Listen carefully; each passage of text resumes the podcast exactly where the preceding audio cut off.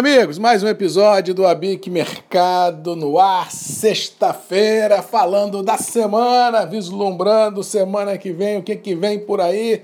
Haja coração, haja informação, como diz o outro, haja colesterol baixo para enfrentar as loucuras e as pressões eh, de todos os lados que vamos uh, enfrentar e que estamos enfrentando. Né? A semana foi marcada uh, no mercado interno por uma acomodação dos preços vigentes em reais, já tendo algum, em algumas qualidades de café novo uma certa diferenciação de preço, mas vale a menção que café novo é um café mais verde, é um café com gosto mais forte, ou seja, para os cafés remanescentes a pegada ainda é a mesma, tanto para Conilon quanto para os níveis de preços praticados são os mesmos. O que há ou o que houve essa semana já foi uma indicação dos compradores de níveis mais baixos para o café Safra Nova, principalmente para esses primeiros que começam a chegar nos balcões. Os negócios futuros de café Safra Nova, já olhando maio e junho, os preços já começam a se igualar no, com o café a remanescente. Vale a observação que essa semana tivemos um, anda,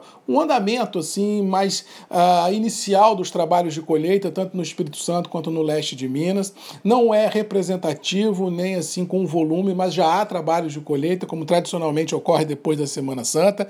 Mas os relatos que tive, fotos que vi, dão conta de café um pouco prematuro na sua colheita, já que o grau de café verde embutido é muito grande. Eu venho aconselhando os cafeicultores de que um, uma espera é crucial para se ter um café de melhor qualidade, para a gente também poder oferecer ao mercado interno e internacional cafés melhores, para o consumidor não aceita mais tomar qualquer tipo de café. Ou seja, às vezes uma aceleração nessas colheitas para vender café por qualquer preço realmente pode machucar todo mundo. Quem compra, quem vende, principalmente lá na frente, nós consumidores que vamos consumir um café que não estará, entre aspas, agradável ao paladar. Então, todo cuidado e atenção se faz necessário neste momento inicial de colheitas. Agora, um fato novo que vale a pena a gente ter noção, não atinge a gente industrial de uma forma direta, mas pode atingir de forma indireta, é a questão da pandemia no, com relação às colheitas de café. Temos um, como todos sabem, café não é milho, café não é soja, café não é algodão. Não existe uma, uma mecanização full no negócio café, muito pelo contrário, o que temos no negócio café é predominantemente a mão de obra, ah, como diz o outro, de, do dia a dia das pessoas, e isso traz riscos para as propriedades. E isso pode é, impactar assim a, a velocidade das colheitas em algumas regiões, e isso pode, na via transversa também, não ter a pressão vendedora no mercado interno do café safra nova como costumeiramente existia nesse início de trabalhos. Ou seja, esse vácuo de ofertas pode persistir um pouco mais nessa safra em função das restrições sanitárias que muitas regiões estarão sendo impostas em função da pandemia. Só para a gente ter uma noção da loucura, essa semana tivemos uma prefeitura no sul da Bahia, região do Conilon, a, a prefeitura de Itamaraju,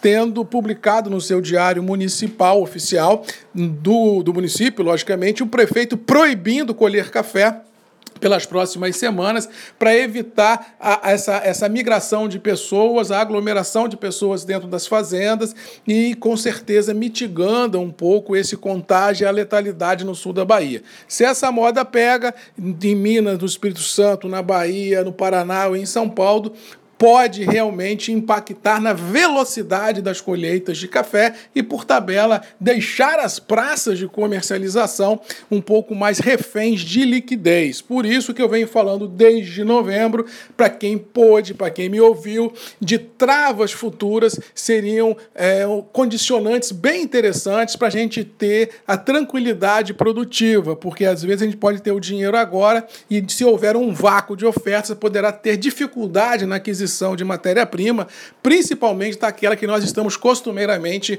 uh, tradicionalmente comprando. Ou seja, essa questão da pandemia pode impactar nas colheitas e isso pode refletir na liquidez, pode refletir nos preços e pode refletir no abastecimento das indústrias. Ou seja, daqui para frente, eu continuo de opinião que é melhor ter café dentro de casa do que ter dinheiro, para quem pode aumentar os longs das suas posições e ir administrando o preço dia a dia, um pouco aqui, um pouco acolá. Ou seja, melhor a gente acertar no abastecimento do que acertar no preço, porque preço se corrige, agora abastecimento não. Se não tiver café na hora que a gente precisa para torrar, a indústria dá um nó. Ou seja, vamos começar uma safra cafeira com muitas perguntas, poucas respostas, preços firmes, pandemia rondando o interior e possivelmente sendo impactadas com medidas mais drásticas de numa visão sanitária nas fazendas, o que poderá impactar em preço, liquidez e oferta. Cuidado e atenção, porque esse cenário nós estamos terminando a semana,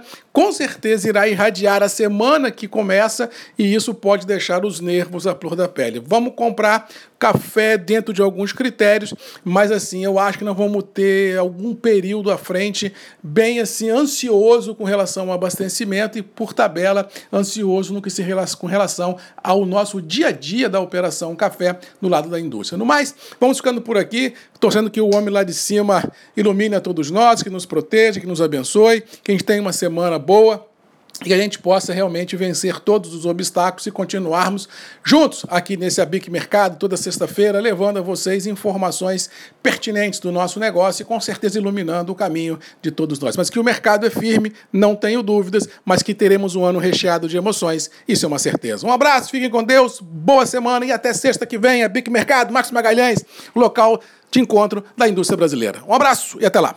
Tchau!